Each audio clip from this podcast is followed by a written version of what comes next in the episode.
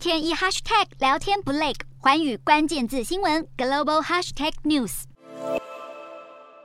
美国贸易代表戴琪在二十二号出席参议院年度财政预算听证会，说明拜登政府的贸易计划。他谈到与国际伙伴深化合作时，特别点名了台湾。然而，戴琪在会上也直指中国，表示北京当局的非市场经济政策不公平地瞄准美国劳工和企业。戴琪表示，对于中方不公平的经济行为，关税就是很重要的应对策略。不过，他也提到，最近讨论热烈的中国关税解除只是针对性的暂时手段，现有关税并不会取消，而且关税手段影响的是中长期竞争力，对于眼前的短期通膨挑战，恐怕效果有限。戴琪一再呼吁，美中贸易关系应该被重新校准，美国应该善用新工具，促使中国政府实践贸易承诺。